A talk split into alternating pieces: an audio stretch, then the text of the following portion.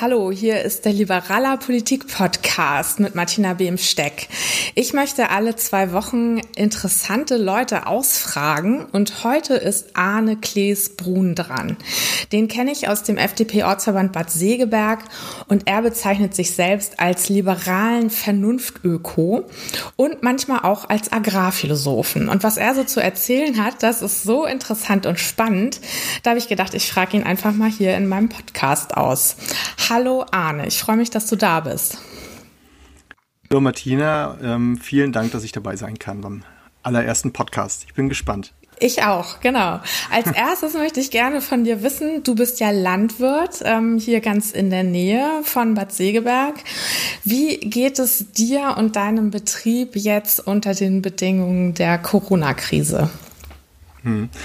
Das müssen wir einmal so ein bisschen auftrennen. Es ist Einmal das Betriebliche und das andere das Private. Das kann ich im Moment als Landwirt sowieso schon mal gar nicht voneinander trennen. Und äh, da ist es natürlich wie für alle Familien äh, im Moment ein bisschen, bisschen, ein bisschen mehr Organisationsaufwand. Meine Frau ist berufstätig. Äh, wir haben zwei Kinder und ein, also im Kindergarten und im Grundschulalter. Das kostet natürlich Zeit, wobei ich dazu auch gleich sagen muss, dass die hier auf dem Lande ähm, schon deutlich besser haben, als ich mir das vorstelle, wie es in der Stadt für die sein könnte. Betrieblich ist das ein ganz breites Feld. Ähm, auf dem Acker merken wir es bisher nur sehr mittelbar, weil ja einige Zulieferbetriebe Probleme bekommen, keine Teile, Motorteile, was auch immer, äh, heranzuschaffen. Einige bestellte Maschinen kommen später und so weiter, aber das ist alles noch äh, im Rahmen.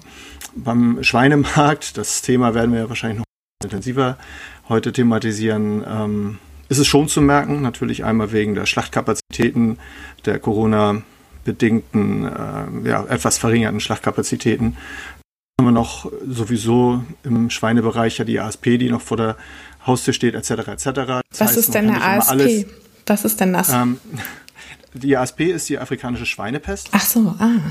Genau, darauf werden wir sicherlich auch noch kommen. Weil die natürlich jetzt im Moment, da sie jetzt äh, wenige Kilometer vor der deutschen Grenze steht in Polen, ja schon auch ein gewisses Damoklesschwert darstellt. Und wenn wir dann über irgendwelche Investitionen oder ähnliches reden, ja, es bringt das eine zusätzliche Unsicherheit für, für jedwede Investition im Schweinebereich aktuell. Mhm. Und zwar auch nachhaltig.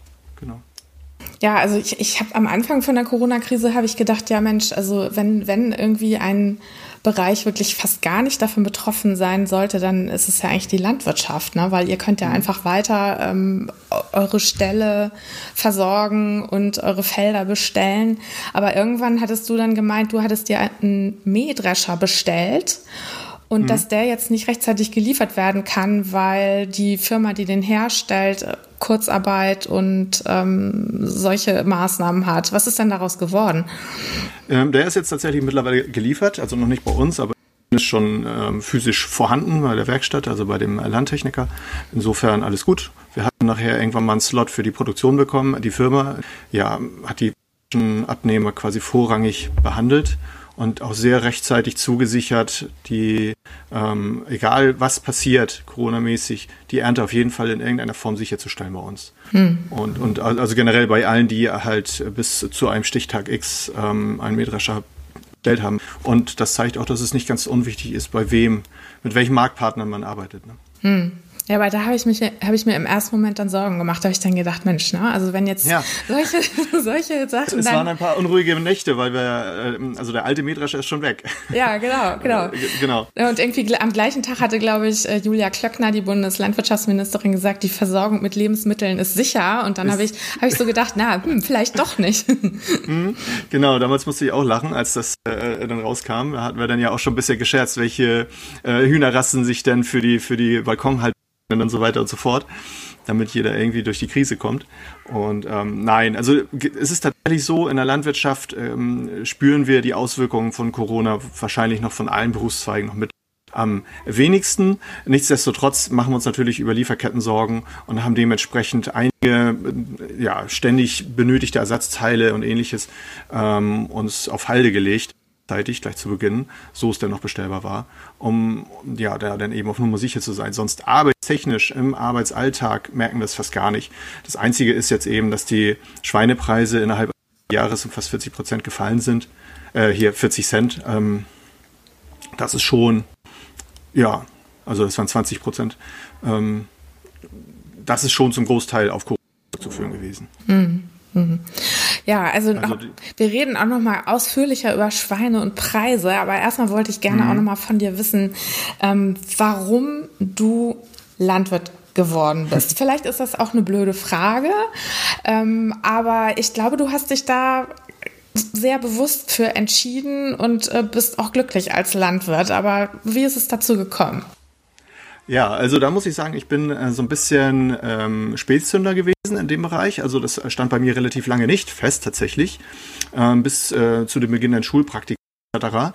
Und da in der Zeit ist es mir dann tatsächlich auch durch Treckerclub und so weiter und so fort ähm, langsam einfach auch ein bisschen näher gekommen und habe mich dann ja dafür entschieden, das Glück gehabt, dass ich aus einem sehr liberalen Elternhaus komme, wo von vornherein gesagt wurde, du kannst machen, was du willst, Hauptsache du bist glücklich. Also ich bin da nie unter Druck gesetzt worden in irgendeiner Weise, aber letztendlich ist natürlich ein Teil der Motivation einfach auch der oder die, ähm, dass in der Familie seit mittlerweile 420 Jahren halt ein Betrieb da ist und ähm, wenn man jetzt als Quereinsteiger überlegt, äh, in die Landwirtschaft einzusteigen, also dann wirst du ja eher Verwalter oder irgendwas in der Richtung. Das wäre zum Beispiel nichts für mich. Also ähm, ich bin schon gerne ja, Bauer für mich selber auf der eigenen Scholle und, ähm, und auch zu 300 Prozent auf jeden Fall, genau. Okay, also du, heißt, du hast sozusagen die familiäre Prägung, aber du wurdest nicht unter Druck gesetzt genau. und hast dann irgendwann gesagt, ja, aber das, das ist es jetzt. Ja, mhm. und was für eine Ausbildung hast du dann gemacht? Ich habe den langen Weg gemacht. Ähm, ich habe tatsächlich eine Ausbildung mit zweijähriger Fachschule auch anschließend gemacht. Und ähm, also einmal den praktischen Weg und danach studiert in Rendsburg. Und ja, insgesamt waren das dann neun Jahre tatsächlich. Dafür fühle ich mich aber auch gut ausgebildet. Und ich war eine Zeit lang weg, was relativ wichtig war. Also muss ich ganz ehrlich sagen, ähm, für die Persönlichkeitsentwicklung und auch für die Erfahrung.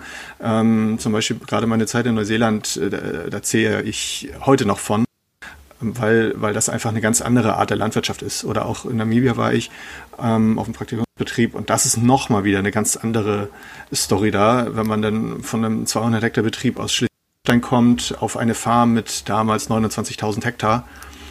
Ähm, und auch mitarbeitermäßig ganz andere Situation als hier natürlich. Das ist schon, genau, kann ich nur jedem empfehlen, definitiv. Warst du nicht auch in Amerika irgendwann nochmal oder habe ich das hm, falsch verstanden?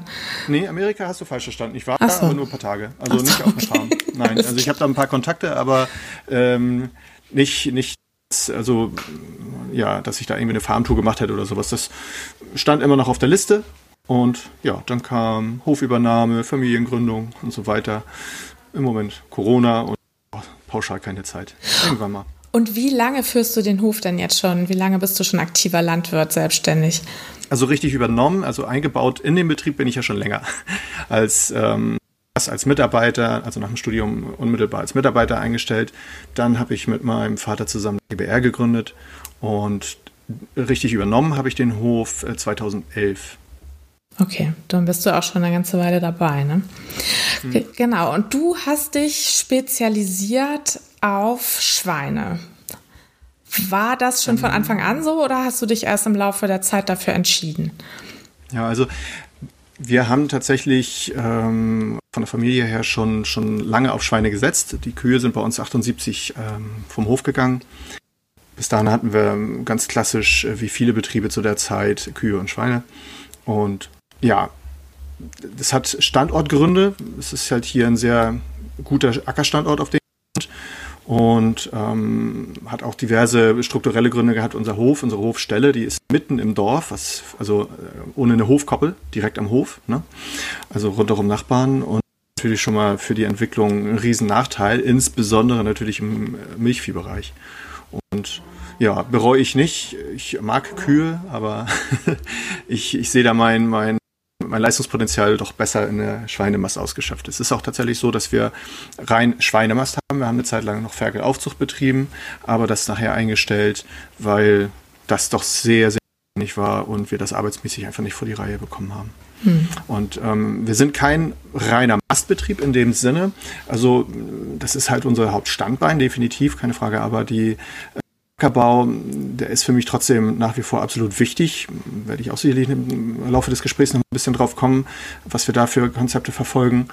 Ähm, und es ist so, dass wir eigenen, das heißt also, was heißt eigen, wir haben einen sehr hohen Pachtanteil, aber dass die Fläche, die wir zur Verfügung haben, eben auch wirklich sehr gut passt zur Futterversorgung der Schweine. Das heißt, die alle komplett bei uns selber gefüttert, also mit eigenem Futter, also mit, mit eigener Futtermühle.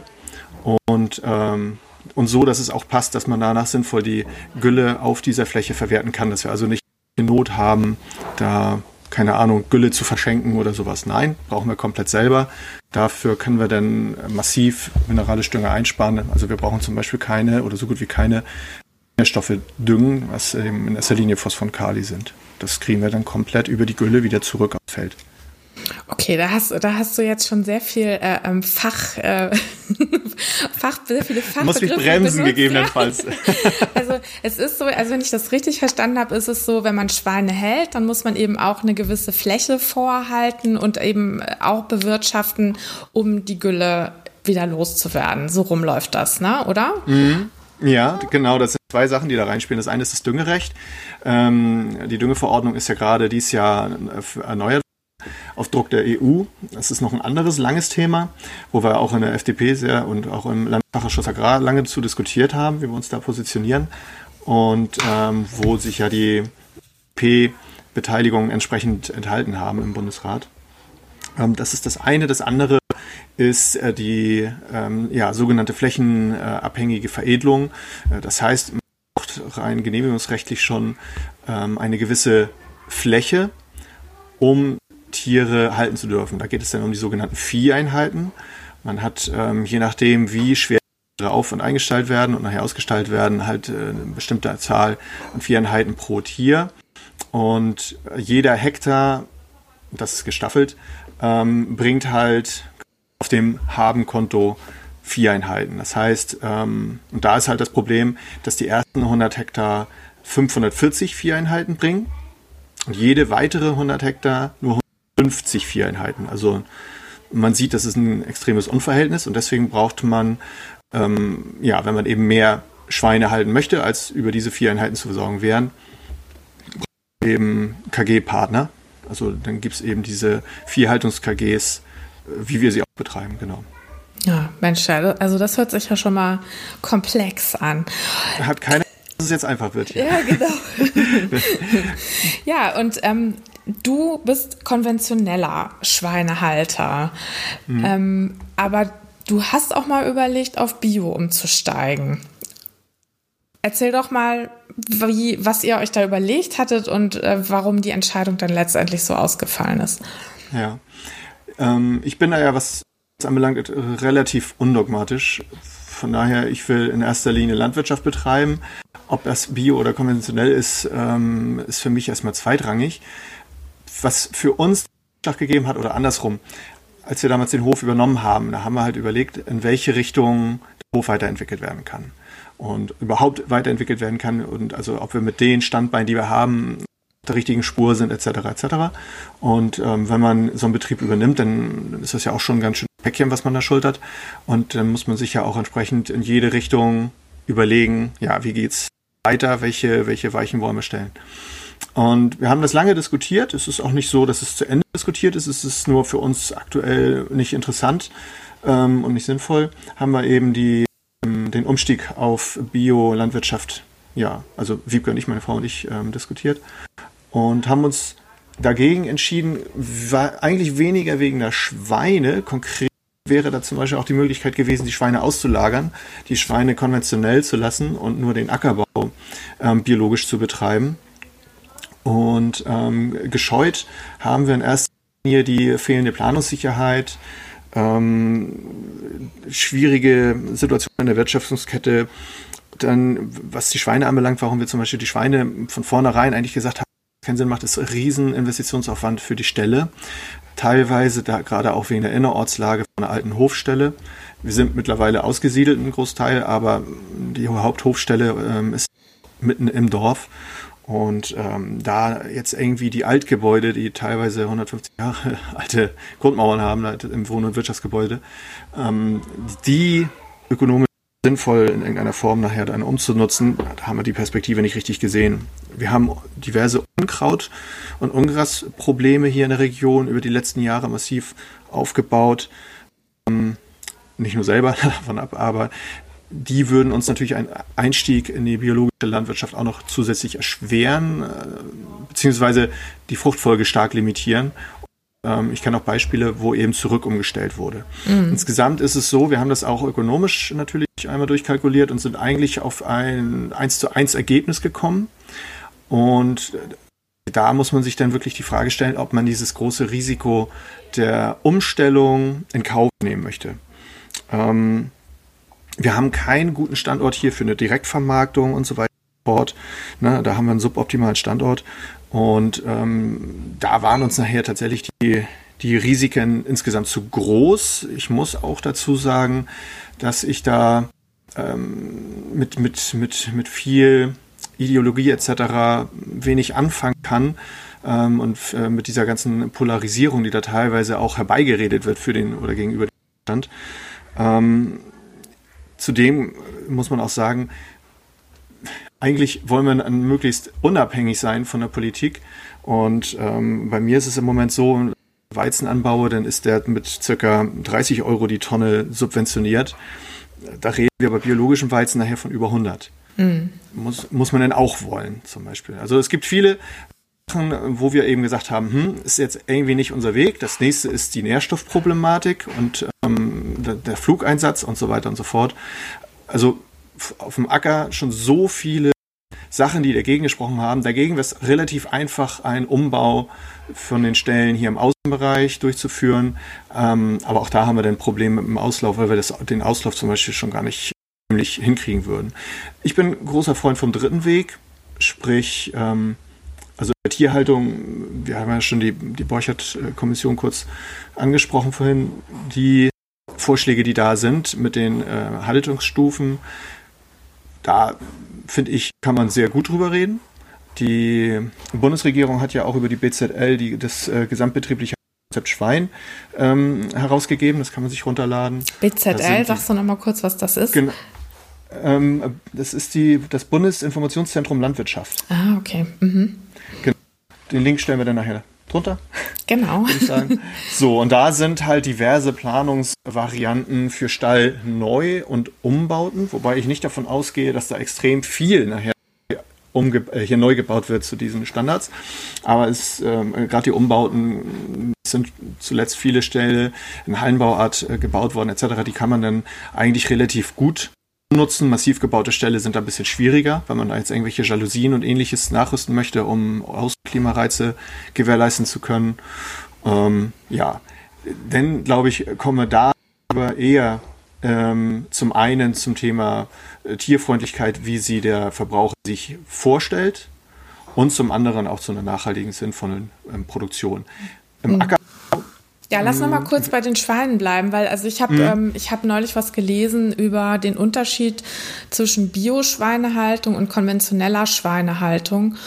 Und mhm auch ein Biobauer macht ja, hat ja nicht die Schweine irgendwie draußen auf der Wiese rumlaufen, sondern bei Bio ist es, glaube ich, so, dass man im Stall mehr Fläche zur Verfügung stellen muss und dass es einen Auslauf gibt, also dass sie an die frische Luft kommen und das muss eben ein konventioneller Schweinehalter nicht gewährleisten. Und es gibt, glaube ich, auch noch den Unterschied bei der Einstreu, ne? dass also ein Biobauer, der macht, äh, der nimmt Stroh und bei der konventionellen Schweinehaltung reicht ein Spaltenboden. Ist das richtig? Na, das ist richtig, genau. Jetzt nachher mit Haltungsstufen, äh, ab Haltungsstufe 3 müsste man dann ja schon wieder äh, die Teilspaltenböden ähm, äh, ja, mit einbauen quasi. Aktuell ist es tatsächlich so, also die meisten oder 99% das ist letztens mal ausgerechnet, ähm, der Schweine in Deutschland, über 99 Prozent, werden auf Stufe 1 oder 2 ähm, Standard gehalten. So, und da ist es im Normalfall ein Vollspaltenboden oder eben ein, ein Spaltenboden mit einem ganz kleinen Bereich, noch zum Beispiel für eine Fußbodenheizung oder ähnliches. Also Spaltenboden bedeutet, dass es äh, eben so ein Boden, der Schlitze hat, durch die dann eben die Gülle abfließen kann, so dass dann die ganz genau genau, so dass man dann eben nicht äh, ausmisten muss, sondern das fließt alles quasi von selber weg. Das ist ja, der Vorteil. Genau. Also Richtig, das ist halt arbeitswirtschaftlich definitiv natürlich ein Vorteil und äh, also von der Hygiene natürlich, von der Stallhygiene. Ähm, wenn wir jetzt Stroh einbringen in den Stall, ist es natürlich auch jedes Mal das Risiko, gerade wenn wir jetzt über ASP oder ähnliches nachdenken. Das gleiche gilt zum Beispiel auch fürs Thema organisches Beschäftigungsmaterial. Also wenn wir jetzt nachher ähm, zu zusätzlich, also wir Holzspielzeuge etc., wenn wir nachher äh, dazu aufgefordert sind, richtig noch Raufutter zur Verfügung zu stellen, ähm, dann müssten wir eben entsprechend zusehen, dass das durchsiliert ist, also eine Milchsäuregärung durchlaufen hat, um das eben zu hygienisieren. Damit, wir, damit wir kein Risiko eingehen, im Stall nachher noch irgendwelche Keime von draußen ähm, einzubringen. Schweine können Fähigkeiten von diversen Vögeln bekommen und also übertragen bekommen und ähm, es gibt auch diverse Insekten und so weiter und so fort, die übertragen können. Davon mal ab. Das ist halt so dieses Thema ähm, Offenstall. Es gibt auch konventionelle, die Außenhaltung machen. Davon ab. Also ah, okay. es ist kein. Es ist aber äh, relativ selten und man braucht auch einen Standort dazu, weil der Boden das schon nicht ähm, gut heißt, sag ich mal. Ähm, da werden dann eher die milderen Standorte, sprich die sandigeren Böden für hm. bevorzugt. Ja, weil die Schweine ja. nämlich wühlen, ne? Also die wühlen, genau. die wühlen da gerne im Matsch und wenn man da vorher eine Wiese hatte, dann ist da wahrscheinlich innerhalb kürzester Zeit nicht mehr so viel von über. Das kann man ganz gut sehen, wenn man mal zur Arche Wader fährt, zum Tierpark Arche Wader. Warst du da hm. schon mal? Hm, nee, war ich noch nicht. Ja, da haben die so, da haben die ja. so alte Nutztierrassen und eben auch mhm. ähm, Schweine und die Schweine haben da alle irgendwie so eine große Pfütze mit ganz viel Matsch drumrum und mhm. ähm, da fühlen die sich sehr wohl. Aber das kann ich mir natürlich vorstellen, dass das für jemanden, der Schweine wirtschaftlich halten will, eben nicht ja, also dass es dann eben nicht so einfach ist, denen tatsächlich da ihr Schweineparadies zu bieten. Genau, also es ist ja nach wie vor, was wir betreiben, ist eben eine Schweinehaltung und keine Schweineaufbewahrung oder ein Schweinezoo. Das ist, ähm, muss man sich halt auch klar machen. Die Spaltenböden selber sind, äh, sind ja oft in der, in der Presse und äh, ziemlich Ruf, haben aber eben den Vorteil, dass die Tiere wirklich sauber sind, ähm, dadurch sich nicht gegenseitig mit äh, irgendwelchen Wurmkrankheiten oder was auch immer anstecken können und man natürlich so ein Stall nachher auch relativ schnell wieder gereinigt. Ähm, in der Mast, äh, in der Schweinemast äh, im konventionellen Bereich äh, reden wir von irgendwo ja Neuaufstallung alle Monate das heißt, und dann wird jedes Mal der Stall gereinigt und desinfiziert. Und das ist natürlich mit so einem Boden deutlich weniger aufwendig. Wir haben auch noch teilweise Teilspaltenböden in den Altgebäuden. Das ist schon aufwendiger. Und da ist dann auch das Problem zum Beispiel im Sommer, trotz Einstreu, in dem Falle dann allerdings mit Sägespänen, ähm, dass die Luft doch sehr beißt, weil die ähm, gerade durch das Einstreumaterial auch Fläche, die Reaktionsoberfläche vergrößert wird und dadurch die Ausgasung ähm, ja, von äh, Luftschadstoffen, sage ich jetzt mal, ähm, Ammoniak etc. eben vergrößert wird. Also es stinkt wird. mehr. Es stinkt einfach mehr. Würde, genau. der, würde der Laie dazu Land, sagen. Landläufig ausgedrückt, genau. ja, okay. Okay, genau. Ja, also Schweine. Magst du deine Schweine eigentlich? Wenn du die siehst, denkst du dann auch niedlich oder denkst du, ähm, das ist für mich ein Wirtschaftsfaktor? Also äh, das, das Produkt Schwein. Nein, also ich bin tatsächlich nie ein großer Freund Begriffen gewesen wie Ferkelproduktion etc. Für mich ist ein Saunhalter ein Saunhalter, das ist kein Ferkelproduzent. Ähm, das ist irgendwann, ja, keine Ahnung, in den 90er oder 80er Jahren mal irgendwann mal so eingeführt worden, diese Begriffswahl, finde ich nicht passend. Und ich finde kleine Ferkel definitiv absolut süß. Und ähm, ja, kann mich mit dem Tier auf jeden Fall vom betrieblichen her absolut identifizieren. Aber also ich hätte jetzt keine Vorbehalte, was Kühe anbelangt. es ist nur so, dass ich mit den Schweinen einfach besser arbeiten kann. Ja, okay, gut. Aber also du möchtest schon auch, dass es deinen Schweinen gut geht, ne? Also sowohl aus wirtschaftlichem Interesse wahrscheinlich als auch als, mhm. als Tierhalter dem, was an seinen Tieren liegt, oder?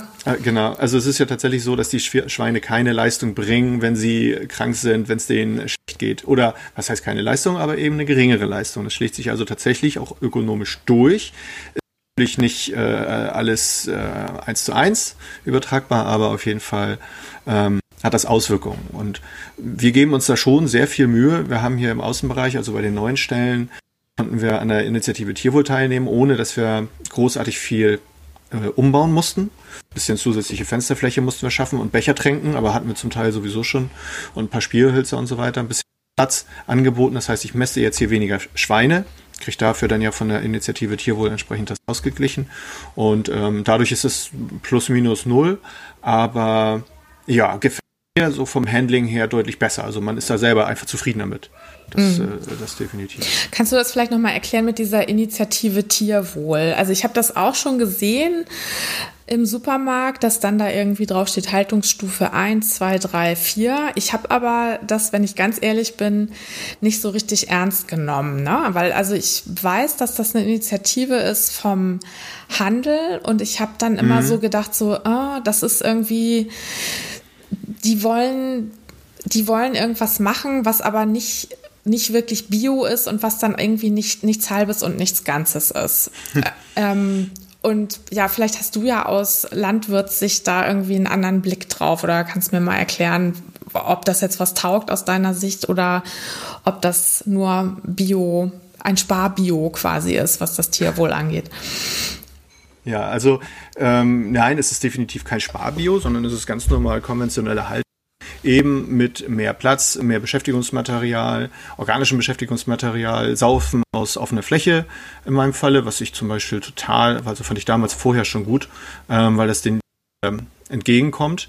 Man muss eben nur ganz genau gucken. Also es ist einfach ein bisschen mehr Managementaufwand, das Ganze. Ne? Man muss die Tiere besser kontrollieren, besser gucken, weil äh, jede Bucht da anders ist, wo man Bechertränke einbauen kann und sollte, damit die Tiere da nicht reinkoten. Das ist eigentlich der Hauptgrund, warum es überwiegend äh, in den meisten Stellen nur die Nippeltränken gibt. Die haben wir ja auch, genauso, die funktionieren auch und die nehmen die Tiere an.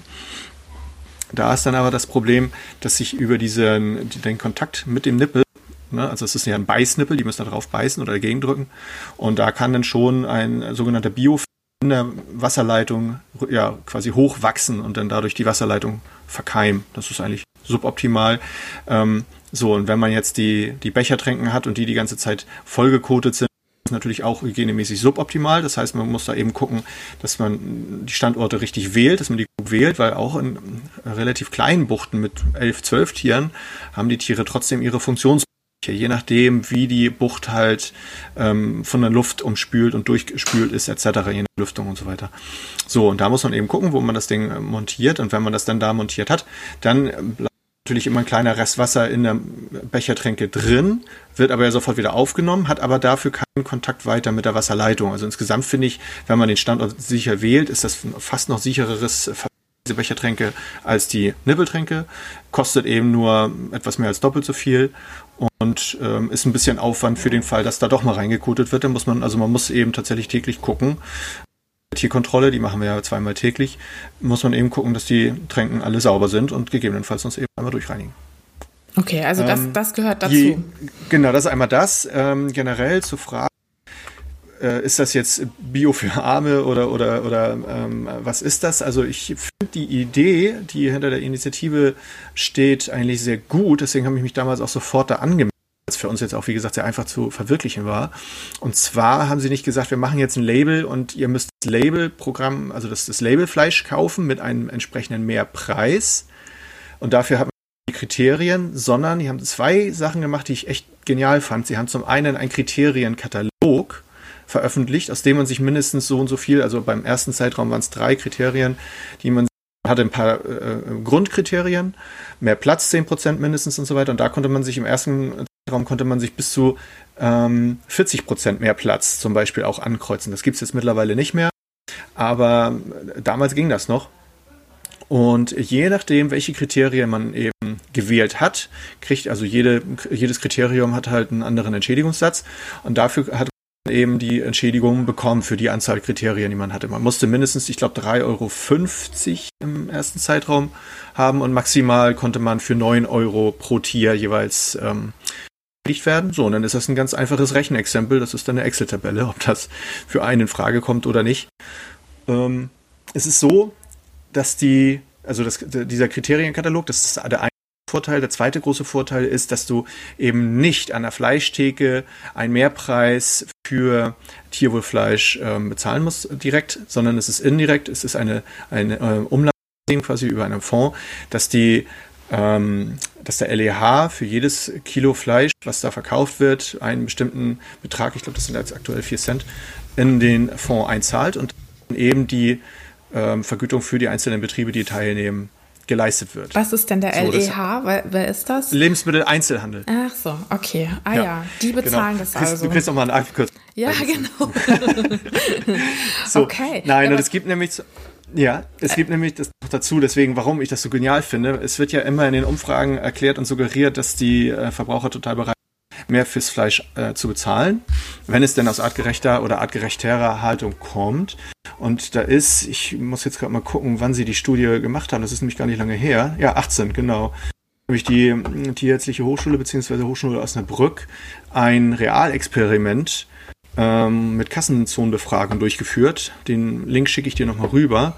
Und da haben wir festgestellt, dass die Verbraucher doch relativ preissensibel sind und ähm, dass, der, dass die Bereitschaft, mehr zu bezahlen, da irgendwo im Bereich von 10% der Kunden liegt, plus minus. Okay, das heißt also, da machen, da machen jetzt Landwirte mit und können eben sagen, welche Haltungsform sie gerne haben möchten und bekommen dann eine Kompensationszahlung dafür, dass sie dass sie auch höhere Kosten haben dadurch, ne, genau. durch die erhöhte Tierwohlgeschichte. Und bezahlt wird das Ganze vom Lebensmitteleinzelhandel, aber das schlägt sich nicht in den Verbraucherpreisen nieder. Oder doch? Genau. Ja, letztendlich ja schon, weil irgendjemand muss das bezahlen, aber dann eben alle Verbraucher. Und die, ähm, die Lebensmitteleinzelhandel, mit dem haben wir nichts zu tun. Das läuft alles über die Initiative Tierwohl. Das heißt, die ITW gleicht entsprechend das im, im Vierteljahrestakt aus. Man muss eben seine Tierzahlen melden, beziehungsweise die Schlachthöfe melden das automatisch. Dann weiß die ITW, wie viel man in dem Vierteljahr verkauft hat über Initiative Tierwohl. Ähm, der Betrag steht in der Datenbank und dann wird das eben entsprechend einen Monat später ähm, überwiesen. Das heißt aber dann ja, die, die Landwirte haben dann ja wirklich einen Anreiz, das genau. auch zu machen. Also alle eigentlich, ja. ne? weil ja niemand äh, davon dann einen Nachteil hat letztendlich. Genau, das ist, ähm, wenn man das baulich bei sich hinbekommt, sprich äh, die Fensterfläche und so weiter und so fort äh, hinbekommt, 3% Fensterfläche von der Stallgrundfläche etc., wenn man das baulich hinbekommt, ähm, gibt es eigentlich fast keinen Grund, da nicht mitzumachen in meinen Augen. Ähm, wie gesagt, die Altgebäuden haben wir nicht äh, nachgerüstet, weil das definitiv zu aufwendig gewesen wäre. Und das Problem ECW war, dass man keine Garantie hatte, reinzukommen. Das heißt, wenn ich jetzt, also, und es läuft auch immer in drei Jahreszeiträumen. Und ähm, da ich damals ja nicht wusste, ob ich aufgenommen werde, habe ich nicht alles gemacht, was ich sonst durchaus gerne gemacht hätte. Also eine Sache, die mich interessiert hat, war zum Beispiel die Tierkühlung. Ne? Also eine Einweichanlage, die gleichzeitig die Tiere kühlen kann im Sommer. Ähm, das musst du nochmal erklären. Eine Einweichanlage, ist das eine Badewanne oder sowas ähnliches? Oder? Ähm, die Ställe werden ja nach der Ausstellung, also wenn alle Schweine raus sind, gewaschen und desinfiziert. Und damit man die überhaupt waschen kann, weil sich dieser der Kot, das ist ja, da ist ja auch ein Raufaseranteil mit drin, da sind Spelze drin und so weiter und so fort. Und das kann schon, das ist so ein bisschen, ich würde nicht sagen Stahlbeton, aber so die weiche Variante. Äh, das ist schon recht stabil. Und das muss man eben einmal alles abwaschen und äh, in die Gülle quasi waschen. Ach so. Hm. Und ähm, dafür, damit das schneller von der Hand geht, dafür eingeweicht. Also die Einweichanlagen haben wir sowieso hängen, aber eben mit Einweichdüsen. So, und dann kann man eine ganz feine Düse einbauen, dann hat man nur eine Vernebelung. Das Problem ist, wenn man mit der Einweichanlage das Schwein nass macht, dann ist es einmal ganz schnell nass und einmal ganz kalt. Und dann verdunstet das alles, produziert ganz viel Verdunstungskälte und man äh, senkt die Temperatur im Abteil um ein, zwei Grad ab. So, und nach einer Viertelstunde ist der Effekt wieder verflogen. Das bringt halt nichts, das ist eher noch mehr Stress fürs Tier einer richtigen Kühldüse, dann versprüht man eben nur diesen ganz feinen Nebel, ähm, normalerweise auch mit Zeitschaltuhr. Und wir machen das aktuell so, wenn es tatsächlich total heiß ist im Sommer, dann stellen wir in den Zuluftbereich ein Gebläse, was halt ganz feinen Wassernebel produziert und darüber kühlen wir dann eben die, ja, die Gebäudehülle von innen passiv. Okay, jetzt habe ich es verstanden. Also die, die, die Einweichanlage könnte sozusagen auch benutzt werden, um die Tiere zu kühlen und das würde dann zu mehr Tierwohl führen. Genau, im Sommer, weil es, weil es dann eben nicht ganz so heiß ist. Wie gesagt, ah, wir haben es jetzt technisch mhm. anders gelöst, aber eben nicht so, dass es für Tierwohl anerkannt wäre, beziehungsweise wir können das jetzt eh nicht mehr nachträglich mit aufnehmen. Aber damals war es halt so, ich hatte ausgerechnet die, die richtige Nachrüstung, also die, die ITW-konforme Nachrüstung, die war mir zu teuer. Und ähm, da wir nicht die Garantie hatten, aufgenommen zu werden, habe ich das eben gelassen. Ähm, das Programm war da schon im ersten Zeitraum. Ich weiß jetzt nicht, wie es beim zweiten Zeitraum war, aber da bin ich auch Gott sei Dank sofort reingekommen. Ähm, beim ersten Zeitraum war es, soweit ich mich entsinne, das ist jetzt auch schon ein bisschen her, ähm, da war das, meine ich, ähm, Faktor zweieinhalb oder Faktor drei überzeichnet, das Programm. Also es sind ganz viele auf der Warteliste gelandet und gar nicht mehr mit reingekommen, die eben bereit gewesen wären, das zu machen. Die Initiative Tierwohl ist ja eine privatwirtschaftliche Initiative und jetzt hat es aber mhm. auch eine staatliche Kommission gegeben unter der Leitung von Jochen Borchert, der war Landwirtschaftsminister unter Helmut Kohl und der ist auch schon fast 80. Und diese Borchert-Kommission hat in Zusammenarbeit mit den, also mit Vertretern von verschiedenen Bauernverbänden sich auch mit dem Thema Tierwohl beschäftigt, weil Tierwohl ja in aller Munde ist und weil es von der Öffentlichkeit wohl auch gewünscht wird, dass Tiere besser behandelt werden. Ja, und die haben eben auch Vorschläge ausgearbeitet. Was hältst du denn von denen? Mhm. Also du hast das schon äh, ganz gut anmoderiert. Es ist tatsächlich so, dass sie äh, auch im Text das sehr oft betonen, dass es eben davon ausgegangen wird, dass die Öffentlichkeit äh, daran ein vitales Interesse hat, dass das äh, Tierwohl in Deutschland verbessert wird. Und da ist offenkundig ein ganz diffuses äh, Gefühl äh, sehr breit vorhanden, dass irgendwas im Argen ist. Und da muss ich einmal vorwegschieben, bevor wir im Einzelnen zu, der, zu dem Gutachten kommen von Herrn Borchert, ähm, dass die Tierhaltung in Deutschland sich über viele Jahrzehnte äh, entwickelt hat zu dieser effizienten Form, die wir jetzt eben haben, die weltweit wirklich auch ihresgleichen sucht und auch nachgebaut wird. Also ähm, Russland und in China etc.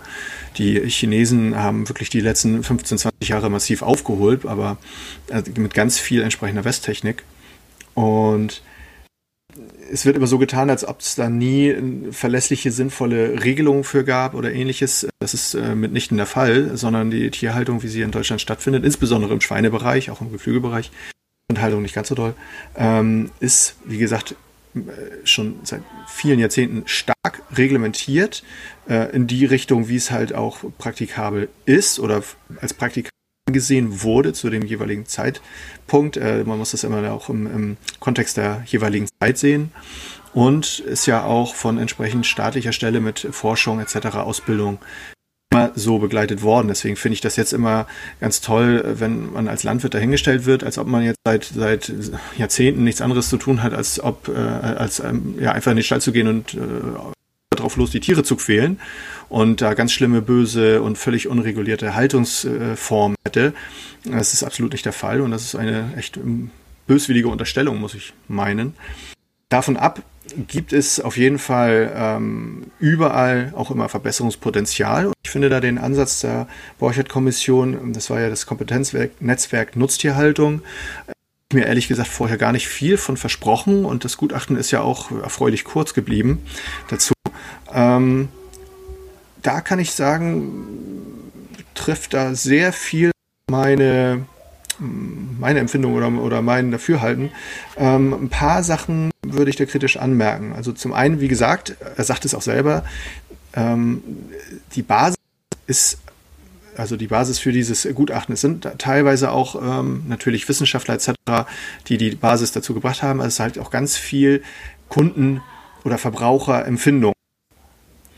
Und ähm, das sagt er auch selbst. Man muss nachher ähm, gucken, ob der Verbraucher denn tatsächlich bereit ist, das zu bezahlen, ob man entsprechende Finanzierungswege findet, die praktikabel sind. Und ansonsten sollte das nicht der Fall sein und die Tierhaltung ähm, so oder ähnlich wie aktuell äh, weiter fortgeführt wird, dass das dann auch offen und offensiv kommuniziert werden muss von der Politik und der, ähm, ja, in erster Linie von der Politik, weil das der Job ist.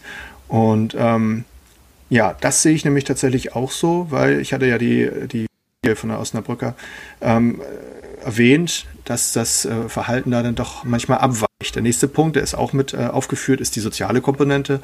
Gerade in einkommensschwächeren Haushalten ist der Anteil ähm, der ausgegeben wird für Fleisch, natürlich relativ hoch, ist ja auch kein Wunder, weil die ja wenig andere Sachen, sag ich mal, sich darüber hinaus über die, die, die grundsätzliche Ernährung können, relativ zu den, zu den Vergleichsgruppen. Und ähm, da ist dann die Frage, wie man das abfängt und abfedert. Mhm. Nicht, dass die nachher unterversorgt sind, in Anführungszeichen. Dann, ähm, ja. Also ich möchte einmal kurz einhaken. Also ich, ich kann verstehen, dass du als Angehöriger der Berufsgruppe der Landwirte natürlich frustriert bist, wenn man die Landwirtschaft eben als was hinstellt, was irgendwie ähm, verbesserungswürdig ist. Ne? Also Nein, ich bin nicht frustriert, ich bin stinksauer. ja, okay, gut, du bist stinksauer. Ja, das, das kann ich kann ich natürlich verstehen, gerade wenn man sich äh, eben anhört, wie du darüber sprichst. Das ist ja auch äh, komplex und ihr macht euch ja auch viele Gedanken darüber. Aber ähm, wenn jetzt die Bauernverbände selber und ein ehemaliger Landwirtschaftsminister zu und, und auch eben die Privatwirtschaft, auch der Einzelhandel irgendwie zu dem Schluss kommen, dass man da was verbessern muss, denn sonst gäbe es ja diese Initiativen alle nicht.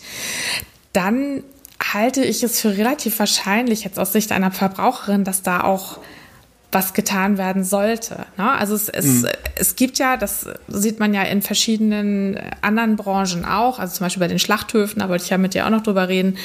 Es mhm. gibt immer welche, die, die sich Mühe geben und die das äh, gut machen und dann gibt es eben welche, die sich da weniger Mühe mitgeben und das weniger gut machen. Und ja, also natürlich hat das Ganze dann auch mit Berichterstattung zu tun, was man, was dann eben in der Öffentlichkeit ankommt.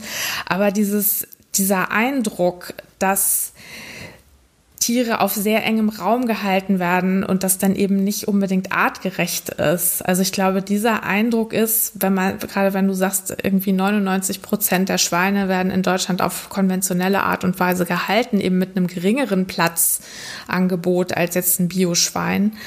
Ähm, dann ist es doch eigentlich schon gut und richtig, wenn sich da die Politik auch drum kümmert. Ne? Mhm. Also das, äh, das sehe ich tatsächlich auch so. Man muss jetzt dazu sagen, dass ein Bioschwein ja auch nur äh, ein Quadratmeter mehr Platz hat als ein konventionelles. Letztendlich eine Haltung ist immer eine Haltung. Ähm, die, es gibt ja das Buch äh, Artgerecht ist nur die Freiheit. Ähm, ja, wollen wir artgerecht halten? Artgerecht können wir nicht halten, dann dürfen wir nicht. Wir können nur tiergerecht halten. Ja, das stimmt. Das ist was anderes. Das, das denke ich auch. Also ich denke auch, wenn man, gerade wenn man sich Nutztiere anguckt, die ja nun auch über Jahrhunderte schon irgendwie gezüchtet wurden, viele von den Nutztieren würden ja in freier Wildbahn auch gar nicht überleben. Ne? Also die sind ja, die sind ja auch darauf angewiesen, dass der Mensch sich um sie kümmert. Ne? Und dann kann man sich ja, eben. Unterschätzt nee, die Schweine nicht. Die Schweine würden das hinkriegen. ja gut, es gibt ja auch Wildschweine, ne? Aber ähm, ja, die Frage ist halt, will man Tierhaltung ja oder nein? Ne? Und mhm, ähm, wenn man Tierhaltung will, dass es dann eben unter den, dass es unter den, dieser, diesen Bedingungen irgendwie dann möglichst tierfreundlich sein soll. Also ich glaube, das ist ein Anliegen, was ja die Landwirte oder viele Landwirte mittlerweile ja äh, teilen mit der Öffentlichkeit. Dann ist eben immer mhm. nur die Frage, wer soll das bezahlen? Und ähm, da hat die Borchardt-Kommission, also ich glaube, deshalb sind sie sich da auch so einig gewesen letztendlich. Also sie wollen dass sie die Mehrkosten, die eine art- oder tiergerechtere Haltung verursacht, ähm, zu 80 bis 90 Prozent bezahlt bekommen, entweder vom Staat oder von irgendjemand anderem. Na, also das, mhm. das fand ich schon, ich meine, klar, dass man sich darauf einigt, wenn man selber die Kosten nicht tragen muss. Und ähm, was sie dann aber letztendlich ja wollen, wo sie sich dann ja letztendlich schon darauf geeinigt haben, was ich dann auch erstaunlich finde, sie empfehlen eine Tierwohlabgabe, die dann vom Verbraucher zu entrichten sein soll beim Kauf. Und damit keine sozialen genau. Härten entstehen, wie du gerade beschrieben hast, empfehlen sie dann eine Anhebung der Hartz-IV-Sätze. Und ja, also das ist, ist ja schon also mir kam das irgendwie so vor wie ähm, Subventionierung der ähm, Tierhaltung über das Sozialsystem, wo ich so ein bisschen ja, also ich, ich, ich habe da ein bisschen Bauchschmerzen. Ich kann mir aber vorstellen, dass wenn man so einen Vorschlag macht und dann sich alle darauf einigen, dass es auf jeden Fall besser ist, als wenn man sich dann nicht einigen würde. Hm. Also ist es ja so, man muss es bezahlen. Ich fand es auch witzig übrigens, äh, dass da steht, 80 bis 90 Prozent der Kosten der Mehrkosten sollen zurückkommen, was ja nichts anderes heißt, heißt als 10 äh, bis 20 Prozent der Mehrkosten soll der Landwirt schon bitte selber tragen. Ähm, das heißt, die Gesellschaft formuliert spezielle Wünsche der Tierhaltung betreffend und die Fachleute, die damit nachher ja zu tun haben, das nachher umzusetzen, bleiben auf einem Teil der Kosten sitzen. Also ja, so kann das man ist so das einer der Punkte. Die andere Perspektive, ne? Genau, so Ja. deswegen, also ähm, ich, ich sehe da relativ viel äh, aus positiv äh, und ich bin da sehr gespannt, wie es wie es weitergeht jetzt ähm, mit den Zielsetzungen. Das ist jetzt ja durch die ganze Corona-Situation erstmal so ein bisschen auf Pause. Ich sehe ein bisschen kritisch äh, Sachen wie oder Passagen wie 20 Jahre Vertragslaufzeiten etc.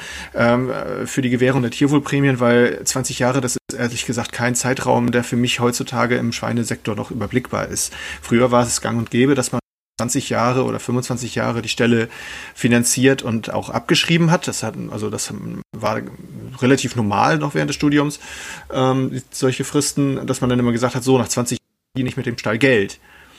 Dafür sind die Märkte mittlerweile viel zu volatil und unberechenbar. Der Schweinezyklus ähm, kennst du vielleicht auch aus der VWL, der kommt ja tatsächlich aus dem Schweinebereich.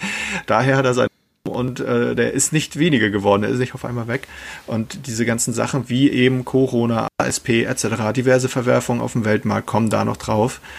Ähm, insofern ich mich gar nicht so lange vertraglich binden, ganz ehrlich. Äh, da finde ich die Drei-Jahres-Variante von der Initiative Tierwohl schon besser. Die ähm, Preise im Schweinemarkt werden ja ausgehandelt von den einmal die Woche äh, von den Erzeugergemeinschaften gemeinsam mit den Partnern der Schlachtindustrie. Und letztendlich ist das ja nachher eine relativ transparente Geschichte.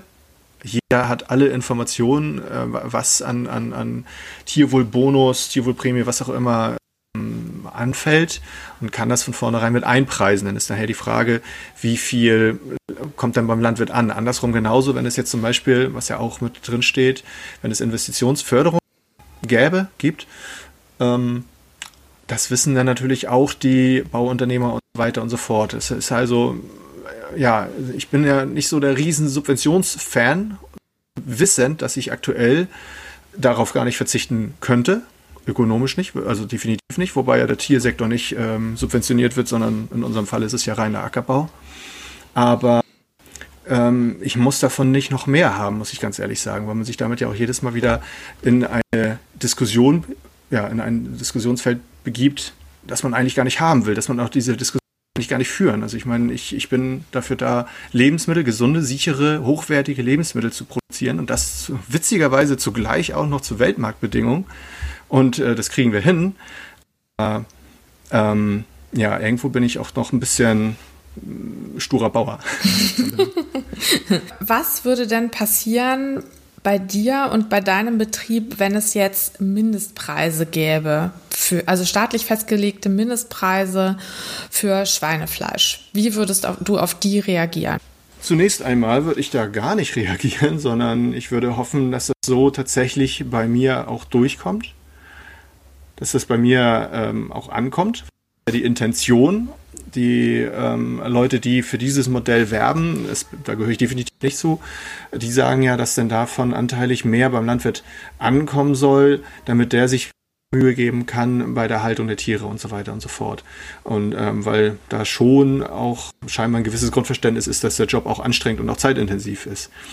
Ähm, da würde ich abwarten. Generell, was die Haltungsverfahren oder, oder ich meine, die sind ja bei Herrn Borchert nur sehr grob beschrieben, aber in der, ähm, in der Haltungsbroschüre von der BZL, da ist es eigentlich sehr gut dekliniert. Da kann ich mir relativ viele Varianten vorstellen. Also da wäre ich durchaus ganz schnell für die Haltungsstufe 3, also jetzt ähm, hier die, die äh, ITW-Haltungsstufe haben ja vier, ähm, andere haben eben nur drei, das staatliche Label 3. Ähm, da, also die 4 ist bei ITW dann eben Biohaltung. Ähm, da würde ich mich schon durchaus in der 3 verorten. Muss halt diese Investition irgendwo wuppen können, sicher äh, zurückbezahlt bekommen können und ähm, ja, nicht, ich möchte damit nicht irgendwelche anderen Wirtschaftsbereiche quersubventionieren. Das ist irgendwie unfair, weil ich stehe nachher mit dieser Subvention, die ich erhalte, in der Presse und bin immer irgendwo in der Kritik oder zumindest bietet sich für interessierte Kreise an, äh, wieder einen neuen Kritikpunkt an der Landwirtschaft anzusetzen. Und das möchte ich eigentlich tunlichst vermeiden. Zudem muss man dazu sagen, du bist auch herzlich gerne eingeladen, dir die Haltung bei uns anzugucken. Ähm, wenn wir da durch den Stall gehen und die Tiere kommen auf dich zu, spitzen die Ohren, gucken einen aufmerksam an und so weiter und so fort, toben rum, da soll mir mal jemand erklären, dass die unglücklich sind. Es wird immer gesagt, die sind unglücklich, weil sie die Sonne nie sehen. Äh, das Schwein kann kaum in die Sonne gucken.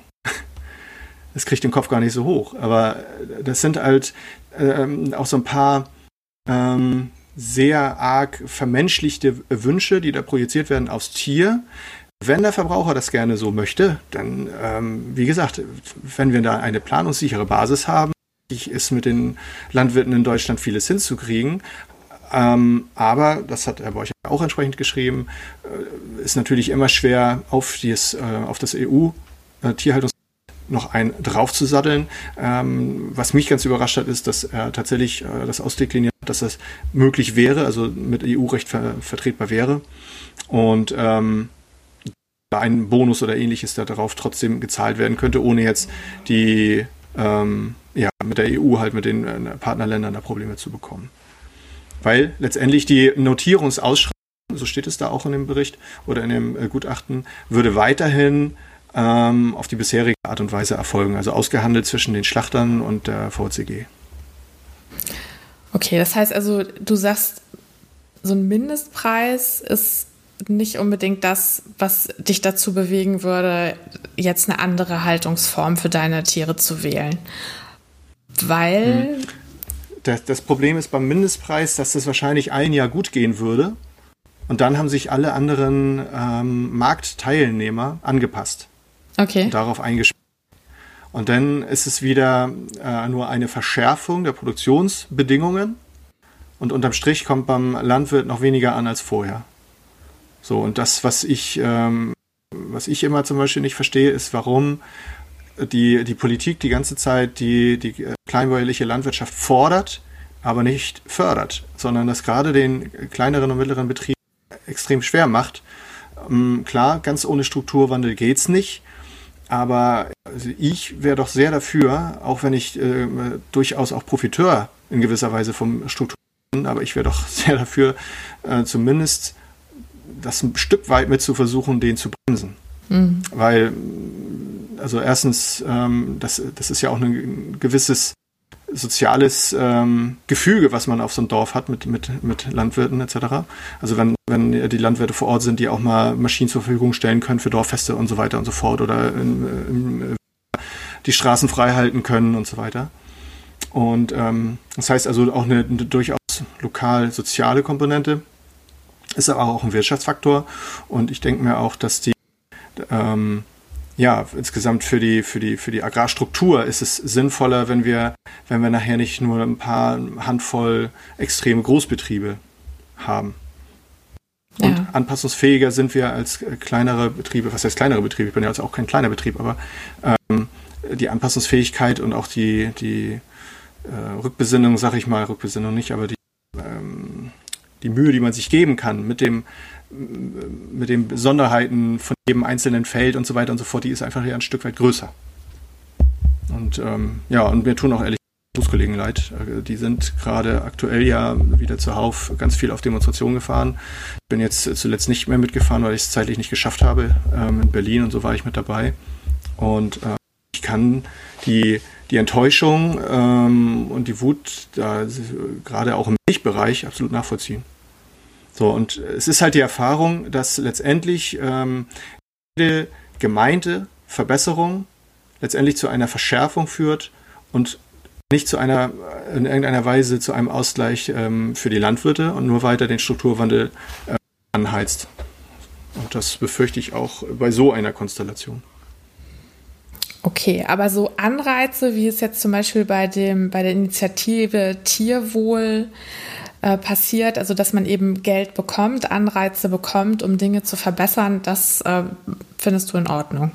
Also das, das, ist absolut super. Das findest genau. du den richtigen Weg, ne? Also dass man mhm. eben finanzielle Anreize kriegt, um die Dinge dann so durchzuführen, wie es dann eben politisch oder vom Verbraucher gewünscht ist. Mhm. Mhm. Ja, wie gesagt, also das, äh, ähm, da kann ich mir einige Varianten auch für unseren Betrieb vorstellen. Man muss gucken, wie man das baulich äh, alles, alles gelöst kriegt und was das für einen für äh, finanziellen Aufwand bedeutet. Das habe ich jetzt noch nicht im Einzelnen für jeden einzelnen Stall hier bei uns durchgespielt, weil wir haben halt auch massiv gebaute Ställe, da wird es aber da bin ich absolut äh, offen. Also und auch wenn ich mit Berufskollegen spreche, da ist jetzt keiner, der sagt, nee, das, das kommt mir überhaupt nicht in die Tüte oder das sind die wenigsten. Mhm. Also wir wollen ja nachhaltig ähm, ein, in Anführungszeichen, Produkt dem Verbraucher anbieten, was er auch haben möchte und, und, und äh, wo auch hinter steht. Und wir haben auch schlichtweg keine Lust, äh, ständig die Buhmänner der Nation alles Mögliche zu sein.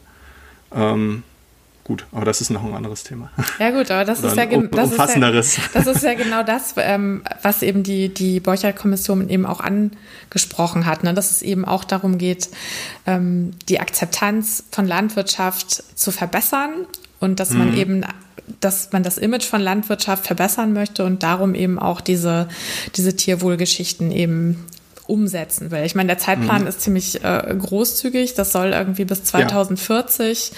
soll dann. Das, äh, das, das zeigt, dass da Leute sind. Ähm Kenntnis, weil äh, ich erzählte das ja schon mit Stallbau, Abschreibung auf 20, 25 Jahre. Ähm, Landwirte planen in extrem langen Zeitraum. Das Kapital fließt in der Landwirtschaft sehr, sehr langsam zurück. Mhm. Und wir sind einfach keine Autofabrik und wir können uns auch nicht schnell mal eben anpassen an veränderte Produktionsbedingungen oder veränderte Weltmarktbedingungen oder sowas. Die Milchviehhalter noch viel weniger.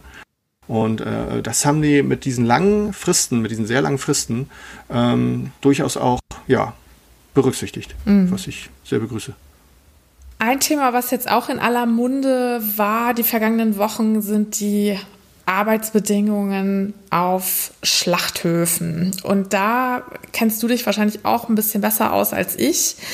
Ich bin irgendwie aus allen Wolken gefallen, als ich gehört habe, dass wenn ich ein Stück Biofleisch kaufe, ich nicht davon ausgehen kann, dass es unter menschenwürdigen Arbeitsbedingungen produziert wurde, sondern dass Bio tatsächlich nur heißt, es ist gut oder besser gewesen fürs Tier, während es auf der Welt war, aber dass eben die Schlachtbedingungen nicht besonders sind, sondern dass eben das Ganze auch in den konventionellen Schlachthöfen stattfindet.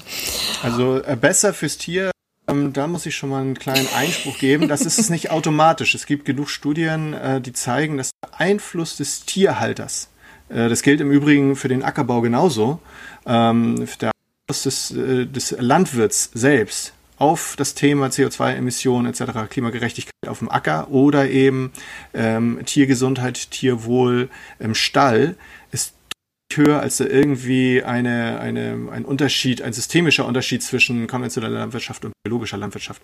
Es verlagert sich einfach. Ähm, die, die biologischen Schweine, die haben dann andere Probleme, ähm, als die, die haben dann mehr verwurmte Lebern und so weiter und so fort, als die ähm, konventionellen. Die konventionellen, die haben dann vielleicht eher mal ähm, was mit, mit Gelenken sowas und hier oder Herz und die ähm, Bios denn dafür Lunge und, und, und Leber und so weiter. Deswegen, also das kann man nicht per se sagen. Äh, die Schlagfunde liegen ja auch vor, äh, sind ja auch in der QS-Datenbank entsprechend hinterlegt und da werden wir auch ähm, schon durchaus verglichen, nur dass es bisher noch überhaupt keinen Einfluss in irgendeiner Weise hat auf den Preis oder auf eine Belohnung, sage ich mal, für besonders gesunde Tiere. Aber wie gesagt, dass sie jetzt per se, ähm, dass es denen automatisch besser geht, nur weil, sie, weil da Bio draufsteht, das äh, kann man in Abrede stellen. Das ist natürlich ein Narrativ, was gerne ja naja, wiederholt aber wird. Ja, aber es ist ja im Grunde, es ist ja im Grunde auch nichts anderes als als dein dein Tierwohl-Label. Also bei den, bei ähm, da müsste man doch nicht ganz. Ja, aber es sind auch es sind bestimmte Kriterien, die erfüllt werden müssen, damit ich mir das Bio-Label draufkleben kann. Und genauso musst genau. du ja bestimmte Kriterien erfüllen. Die eine, die ich verkaufe übers Tierwohl, über die ITW, ähm, die Daten habe ich hier vorliegen, äh, das wird ja grafisch aufbereitet, äh, die sind äh, nicht nennenswert, also nicht statistisch absicherbar gesünder, sag ich mal, als die anderen Tiere. Und ich habe einen sehr hohen Gesundheitsstatus. Da, ähm, also wir nutzen im Vergleich extrem wenig Antibiotika, jetzt im letzten Vierteljahr gar nichts. Da, ähm, also die Tiere sind schon, schon wirklich gesund, weil wir uns da auch, was die Fütterung anbelangt und so weiter und die Haltung ja, bemühen. Aber auch im konventionellen, also sprich Stufe 1 Stall, ähm, sind die nicht automatisch kranker. Ja, nur was ich sagen will, ist, wenn es so sehr auf den Bauern ankommt, dann müsste man ja mhm. sagen, diese ganzen Labels sind eigentlich für die Katz, sondern man müsste immer den Bauern persönlich kennen und wissen, wie der mit seinen Kindern, äh, mit seinen Kindern, sag ich schon, mit seinen Tieren umgeht, äh, ja. um dann eben sagen zu können, ja, ähm, von dem möchte ich jetzt was kaufen oder nicht. Aber diese Transparenz hat man ja eben nicht. Und die Labels sollen ja gerade eine Transparenz schaffen. Na, genau, also, also, du könntest jetzt nicht zu Aldi gehen und sagen, du möchtest äh, ausgerechnet von Arne Klicksbrun ein Stück Fleisch. Also das wird nicht funktionieren. Und da ist es natürlich ähm, in der Bioschiene deutlich einfacher. Da gibt es eben noch genug oder einen hohen Anteil an Direktvermarktung, Metzgervermarktung und so weiter. Da denke ich, äh, das sind dann ja auch handwerkliche Schlachtungen. Ähm, das ist dann wahrscheinlich, kommt dem am nächsten, was du dir drunter stellst. Ansonsten ist es tatsächlich so, was, was du vorhin schon angesprochen hattest, äh, wenn die Bioschweine zum ganz normalen äh, Schlachthof fahren, wie, wie, wie unsere Schweine auch, dann ist das für die exakt dieselbe Schlachtumgebung wie unsere Schweine. Also da ist nichts anderes. Ob das dann jedes Mal in irgendeiner Weise prekär ist, das, äh, ja, das lasse ich jetzt mal dahingestellt sein, weil das ist äh, A für mich nicht zu übersehen. Ich kann nicht in jedem Schlachthof. Ich war jetzt im letzten Jahr ähm, bei einem Schlachthof in Ostdeutschland. Das fand ich eigentlich von der Vorgehensweise insgesamt her sehr professionell. Und bei der Firma, den Namen möchte ich jetzt nicht nennen, ähm, sind bisher auch sehr wenige Fälle ähm, mit Corona-Infektion aufgetreten ähm, bisher scheint es ja auch vor allem ein, ein ähm, Problem zu sein von, von einigen wenigen Firmen, in, in, den Niederlanden sogar noch ein bisschen stärker als bei, bei uns in Deutschland.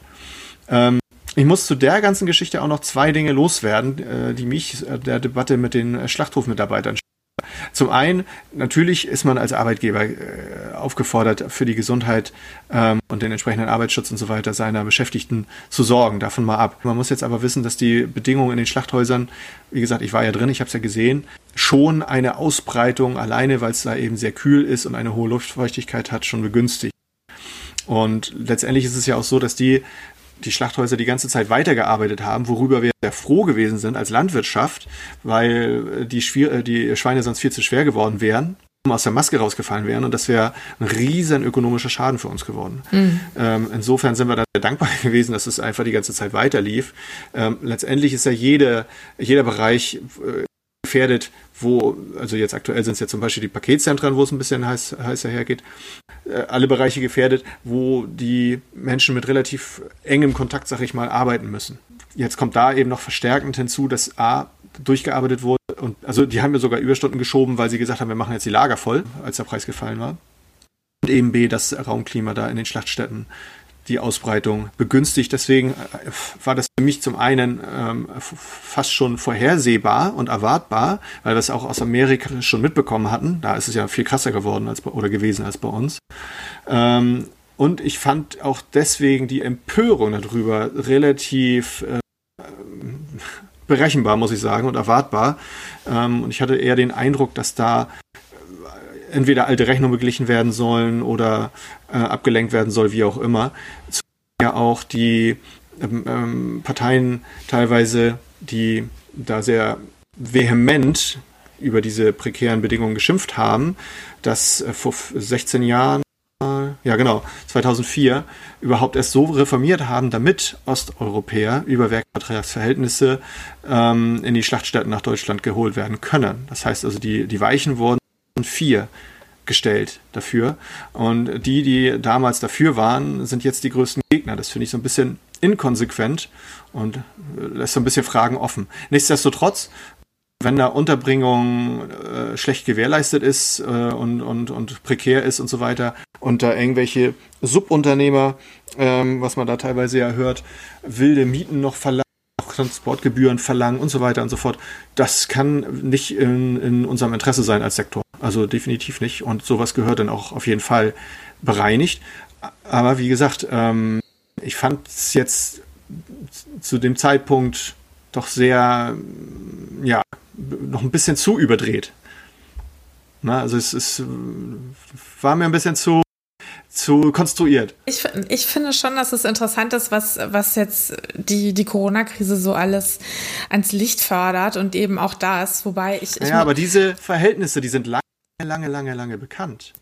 Ja, aber nicht also die Be Berichte. Ich glaub, ja, ich glaube ja. aber nicht der breiten Öffentlichkeit. Also ich habe äh, so aus dem Augenwinkel auch in den, in den Monaten vorher schon mal mitgekriegt, dass es hier im in Schleswig-Holstein auch im Landtag diskutiert wurde. Und jetzt im Nachhinein habe ich auch mitbekommen, dass unser Gesundheitsminister Heiner Garg da auch so eine Initiative schon gestartet hatte, um eben die Bedingungen, Arbeitsbedingungen in Schlachthöfen zu verbessern. Ähm, ja, aber das ist tatsächlich teilweise so prekär ist, wie es dann gezeigt wurde und äh, dass, dass eben Menschen über Werkverträge, dass dann irgendwie Mindestlöhne umgangen werden, mhm. dass sie dann eben auch ihr eigenes Arbeitsmaterial bezahlen müssen und am Ende überhaupt nicht viel Geld überbleibt für irgendwie sechs Tage die Woche, zwölf Stunden arbeiten.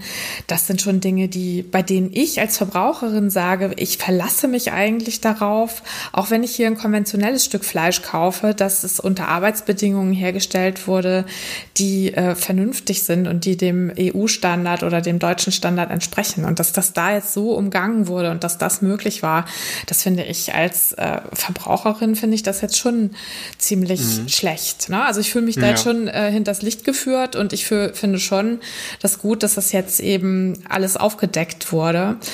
Ähm, aber ich, es bleibt mir immer noch diese, dieser, ja, dieses Unwohlsein dabei, dass wenn ich eben ein Bioprodukt kaufe, dass ich dann eben nicht sicher sein kann, dass die Arbeitsbedingungen für den Menschen auch in Ordnung sind. Ne? Also weil mhm. ich kenne das, ich selber bin ähm, im E-Commerce und wir handeln mit Textilien und Garnen und da gibt es den äh, Global Organic Textile Standard, also das äh, GOTS-Label. Und Garne, die dieses GOTS-Label haben und Firmen, die damit handeln, die müssen regelmäßig geprüft werden.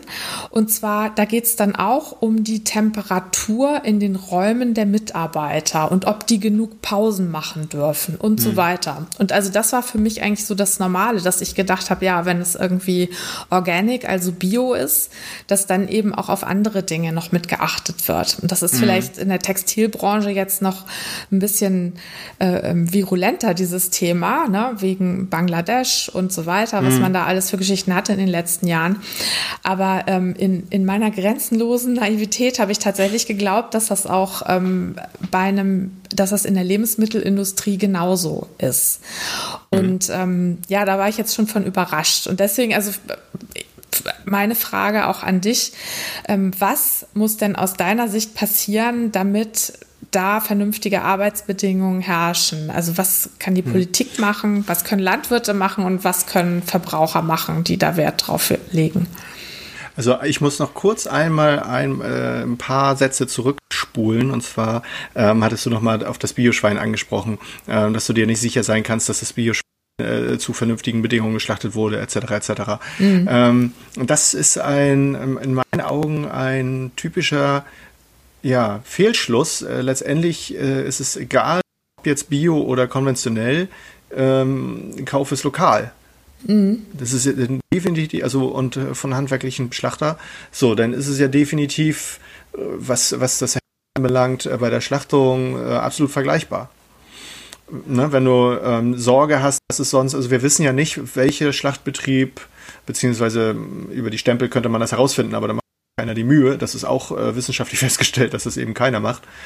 Ähm, die äh, Schlachtstätten herauszufinden von den äh, tierischen Produkten, die man im Supermarkt erwirbt. Ja, die Verbraucher haben schon über ähm, Verhalten an der Kasse eine große Macht, äh, sind aber, was das anbelangt, auch natürlich eine, eine relativ träge Masse, sag ich mal. Ähm, wir selber als Landwirt haben gar keine Handhabe. Null. Ganz im Gegenteil. Also wir haben äh, da nun mal ein absolut austauschbares Produkt, volkswirtschaftlich. Ähm, wenn, wenn ich da irgendwo den Lauten mache oder sogar das versuche, über die, über meine Erzeugergemeinschaft da irgendwo eine Sonderbehandlung für meine Schweine anzufordern oder einzufordern bei den Schlachtstätten, an die ich liefere, ähm, die, also ich, die werden es hoffentlich mit Humor nehmen dann, aber das wäre dann noch die, die, die, die, die beste Variante. Die Landwirtschaft, gerade jetzt zuletzt, hatte wirklich Probleme, die, die Schweine termingerecht loszuwerden. Und ähm, es ist aktuell und das auch schon seit längerem ein Nachfragemarkt, definitiv kein Anbietermarkt. Ähm, wie gesagt, das ist absolut austauschbar. Und wir als Landwirte können wirklich nur sehen, dass wir unsere Produktion im Griff haben, dass äh, die Tiere gesund sind, dass es denen gut geht, dass, es, dass die Förderung funktioniert und, und ähm, das Futter gesund ist und so weiter und so fort. Aber da noch irgendwie im nachgelagerten Bereich großartig viel aufzuräumen, da ist, äh, da sind uns doch ganz schöne ähm, Hürden entgegengesetzt oder dem entgegengesetzt. Die Politik, klar, die kann natürlich alles Mögliche machen und haben sie jetzt ja auch äh, im, im, Zuge der Geschichte. Und ähm, Clemens Tönnies hat ja auch erklärt, dass er für alles, äh, alle möglichen Modelle äh, durchaus zu haben ist an ähm, Unterbringungsrichtlinien und so weiter und so fort. Es muss nur für alle gelten. Und das ist im Prinzip in der Landwirtschaft anders. Ähm, wenn man ähm, ordnungsrechtlich irgendwas anders haben möchte, weil das gesellschaftlich gefordert ist, dann muss das für alle gelten und dann äh, ist, da, ist das Gleichgewicht ja auch äh, wiederhergestellt. Klar muss man Europa ein bisschen im Hinterkopf haben und so weiter und so fort, aber äh, wenn es stimmt, was man so hört, dass die ähm, äh, Schlachtkosten in Deutschland im europäischen Vergleich mit die allergünstigsten eben auch mit durch diese Werkverträge, was ja auch damals der Grund war für die Werkverträge im Übrigen, ähm, damit günstig geschlachtet werden kann. Und die Franzosen zum Beispiel, die regen sich der Regel drüber auf ähm, klar, dann wäre das ein Punkt, wo man als Politiker ansetzen kann und muss. Hm. Aber so als Verbraucherin würdest du mir jetzt raten, eben zum, zum lokalen Schlachter auf dem Dorf zu gehen, bei dem ich weiß, dass der eben sein Fleisch nicht irgendwie aus dem Großhandel bekommt, sondern dass der eben das Schwein selber schlachtet und dann kann ich mir eben auch sicher sein, dass das unter vernünftigen Bedingungen passiert ist. Mm, Oder Zumindest auch nicht. ist äh, sicher ist, äh, das ist tatsächlich ganz schwierig. Wenn du sicher sein willst, dann musst du hinfahren, sagen, wer wird, wo hast du das her? Und dann musst du da hinfahren und dir den angucken und dann musst du eigentlich äh, mit der Verladung mitfahren und dir die Schlachtung vor Ort angucken. Aber also der Betrieb, äh, mit dem wir zusammenarbeiten für unsere Ausschlachtung für den Eigenverbrauch und so, ähm, äh, da mache ich mir überhaupt keine Sorgen. Also das ist ein handwerklicher Schlachter. Wenn ähm, letztendlich ist es aber ja so, dass, also wie gesagt, ich habe mir das ja letzte geguckt und ich habe auch vor, also immer in unregelmäßiger Folge gucke ich mir mal unterschiedliche Schlachthöfe an, so ich die Zeit finde und da ist das ist schon ein hohes Maß an Professionalität, was da ähm, gewährleistet ist. Natürlich äh, gibt es auch immer diese Negativbeispiele, wie aktuell eben diese Debatte über Schlachthöfe in Niedersachsen, die da äh, tierschutzmäßig wirklich scheiße gearbeitet haben im wahrsten Sinne. Ähm, ähm, es wird dann immer sehr gerne daraus ein, ein systemisches Problem gemacht und das finde ich doch, doch, relativ unfair für alle, die vernünftig und sauber arbeiten, beziehungsweise andersrum gesagt, das ist nämlich in der Landwirtschaft genauso.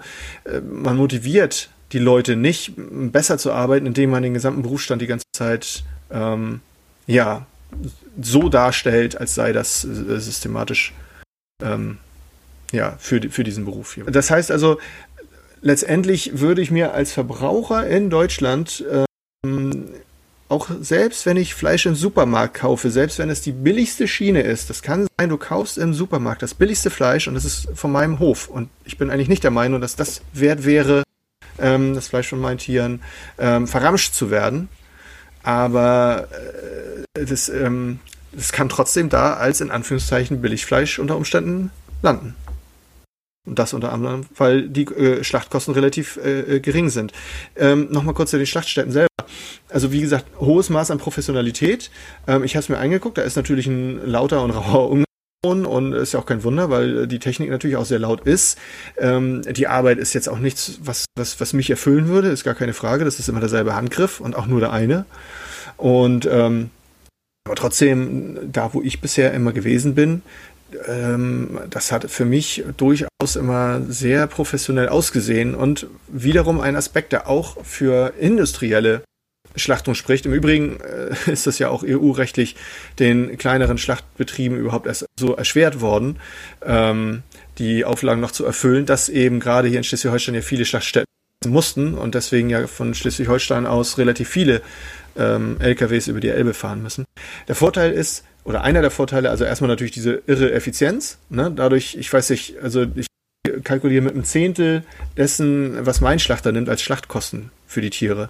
Ähm, und ich hatte gefragt bei dem, bei dem letzten Schlachthofbesuch, wie viel Prozent die tatsächlich wirklich verwerten von dem Schwein, von jedem einzelnen Schwein. Und da haben die gesagt 97 Prozent. Hm. So, und der Rest ist im Prinzip, was noch in Darmanfüllung war und so weiter und so fort. Also das ist ja wirklich 97 Prozent, ich habe, also damit habe ich selber nicht gerechnet. Und das kriegt kein, kein handwerklicher Schlachter hin. Das heißt, vor dem Aspekt der Nachhaltigkeit muss man auch sowas ja wieder betrachten. Letztendlich ist es ja auch so, wir haben zwar einen Selbstversorgungsgrad äh, von, von zwischen 110 und 120 Prozent, das wechselt ja immer so ein bisschen, auch jahreszeitlich, äh, mit, mit Schweinefleisch. Ähm, der eine Podcast, den du mir schon mal geschickt hattest, äh, das war der NDR Folge 10, ähm, nutzt die Krise den Populisten oder so.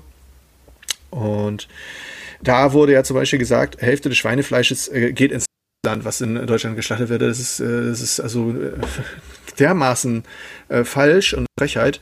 Der ähm, Exportüberschuss liegt irgendwo, wie gesagt, bei, bei realistisch äh, 5 bis 10 Prozent. Teilweise sogar noch darunter gewesen, je nachdem, also über die letzten Jahre. Und das sind in Teilen eben auch die Teile, die in Deutschland kaum zu verwerten wären. Ähm, Öhrchen, Öhrchen, diverse Bauchspeck-Varianten und so weiter. Also was, was in Deutschland eben auch keiner essen würde. Oder ich weiß nicht, der Nierenabsatz in, in, in Deutschland ist jetzt auch nicht der allerhöchste. Ja. So, und das sind immer äh, äh, Details, die gerne unterschlagen werden. Die, ähm, ja, das, das und sowas ärgert mich natürlich immer, wenn das in der ähm, Berichterstattung kommt, davon mhm. ab. Aber nochmal kurz, um das abzuschließen, wie gesagt, von, von ein vom Effizienzgesichtspunkt her ähm, ist die Schlachtung in Deutschland schon wirklich auf einem sehr hohem Niveau und ähm, ja, da muss man dann seine Prioritäten setzen. Ja, Mensch, da habe ich jetzt wirklich, wirklich sehr, sehr viel gelernt über äh, Schweinehaltung und über die äh, Themen, die man so als Landwirt hat. Und ähm, was du vorhin zwischendurch in einem Nebensatz gesagt hast, was das finde ich ganz wichtig, dass man das im Hinterkopf behält, wenn man über Landwirtschaft spricht, dass es eben keinen Sinn macht, eine ganze Branche an den Pranger zu stellen oder zu kritisieren, sondern dass man tatsächlich ja viel mehr erreicht, wenn man konstruktive Vorschläge und positive Anreize bietet, statt mhm. ähm, zu sagen, ja, ihr seid alle böse und ihr macht alles schlecht, weil also das glaube ich ist bei Landwirten sicherlich nicht der Fall. Aber es gibt in jeder Branche natürlich immer irgendwelche Leute, die irgendwas, äh, irgendwelchen Schmuh betreiben und ähm, dass man, dass dann eine ganze Branche aufgrund dessen ähm, eben schlecht aussieht, das ist natürlich nicht fair. Und da kann ich auch verstehen, ja. dass du dich da sehr drüber ärgerst. Ja, und das Problem ist da ja auch mittlerweile, dass man mit den äh, mit vielen Menschen darüber gar nicht mehr reden kann, weil die dann sagen, ähm, ja, ach, ihr fangt ja eh nur wieder an zu jammern und so weiter und ja, komm du mir mal mit Bauernbashing und so. Äh, das ist schon so subtil und so. Ich habe ja, wie gesagt, diese beiden Podcasts äh, ähm, habe da in beiden Fällen mir mehrere Sachen aufgeschrieben, äh, wo ich gesagt habe, das ist jetzt echt nicht deren Ernst, dass das äh, so als Wahrheit rausposaunt wird. Und äh, das äh, stört mich schon das äh, also erstens unfair ist, zweitens möchte ich die, die Landwirtschaft eigentlich äh, in der Mitte der Gesellschaft wissen.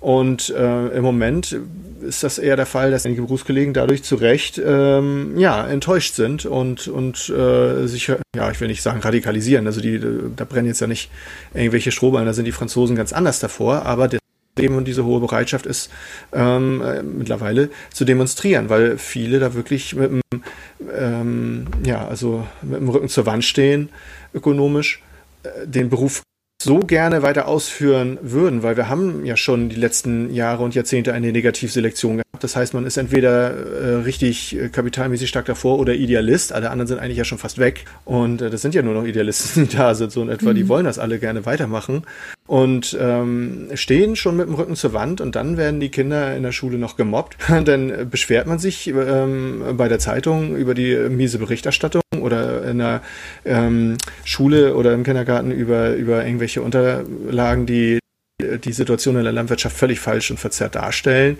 und äh, äh, kriegt eigentlich dann auch nur erstauntes Ablehnen äh, drauf. Also das ist äh, schon schon deprimierend und da kann ich, wie gesagt, also sehr gut nachvollziehen, dass da einige, ja, teilweise ja sogar schon resigniert haben. Also, mm, mm. Und das ist äh, schade. Also ja. jeder Hof jetzt äh, schließt, äh, macht auch nicht wieder auf. Also jeder Bauer, der jetzt aufhört, der ist auch weg. Da fängt ja keiner neu mehr an. Das Land äh, wird verpachtet an andere und die Ställe werden verpachtet oder werden abgerissen oder da kommen Wohnwagen rein und dann ist der Betrieb teilweise ja langer Familientradition ist dann weg. Mhm. Und ob man das denn agrarstrukturell will, ob man das will für die Bilder der Dörfer und so weiter und so fort, sollte man sich vielleicht mal die Frage stellen. Mhm. Ja. ja, das ist bei uns im Dorf auch so, dass die Landwirte, mhm. die dann aufgehört haben, da stehen dann hier die hübschen Resthöfe rum und das restlich, restliche Land ist verpachtet. Und ja, von daher ganz, ganz vielen Dank, dass du uns die Perspektive eines Landwirts weiter äh, näher gebracht hast in unserem Gespräch. Ich habe für Wir dich haben uns jetzt ja tatsächlich nur auf Schweine fokussiert. Ich bin jetzt ja gar nicht zum Thema Ackerbau gekommen. Stimmt. Müssen wir uns dann für ein anderes Mal aufnehmen. Genau, dann machen wir noch eine Folge Ackerbau mit, La mit Arne Klees-Brun. Aber bis dahin würde mich noch mal interessieren, wenn du ein Ministerium übernehmen könntest, in Land, Bund oder auch gern ein EU-Kommissariat, welches würdest du dir dann aussuchen? Ähm, das ist nicht ad hoc zu beantworten. Für ähm, jedes Ministerium, also ich sehe das eigentlich so, wenn man irgendeinen Job macht, dann sollte man den schon auch ähm, A gerne machen wollen und auch B intellektuell und fachlich ein bisschen ausfüllen können, ansatzweise, zumindest ein bisschen vom Fach sein. Ähm, von daher würde für mich ja gar nicht so wahnsinnig viel bleiben, außer vielleicht noch Entwicklungshilfe. ähm, aber du könntest zum Beispiel ich, auch Umweltminister werden, oder? Ähm, ja, würde mich tatsächlich auch reizen. Das würden wir dann ja, wie gesagt, ein anderes Mal noch vertiefen, was, ähm, welche Beobachtung ich da auf dem Feld mache tatsächlich. Aber, ähm, also wenn das ein kombiniertes wäre, dann zum Beispiel auf jeden Fall kombiniert möglich. Ähm, ja, aber eigentlich muss ich ganz ehrlich sagen, bin ich hier so gerne zu Hause, dass ich gar nicht, also dass Brüssel eigentlich schon mal ausfällt. Okay, dann musstest du schleswig-holsteinischer Landwirtschaftsminister werden. Richtig? Ähm, ist, ist nicht mein äh, Lebensziel. ja, aber wenn, wenn du dir jetzt eins aussuchen müsstest, dann. Müsstest ist gut. Ja. Das ist die richtige Formulierung. Ja, dann, ja. dann glaube ich das, ja. Ja, okay. Und jetzt viel ja, ohne jetzt da ist, zu viele Gedanken zu verschwenden. Es ist auch eine also gemeine Frage. Es ist eine gemeine genau. Frage, weil es ist, es, es wirkt, wenn man sagt, ich hätte gerne dieses oder jenes genau. Ministerium, das wirkt auch so ein bisschen arrogant und großkotzig. Mhm. Ich weiß, aber diese Frage habe ich trotzdem mit Absicht gestellt, weil ich einfach ja, gerne mal. Oder ähm, auch allen anderen, die du zukünftig interviewst. Ich werde allen anderen auch diese Frage stellen. Deswegen, also bist du da in guter Gesellschaft. Okay, ganz herzlichen Dank für das Gespräch.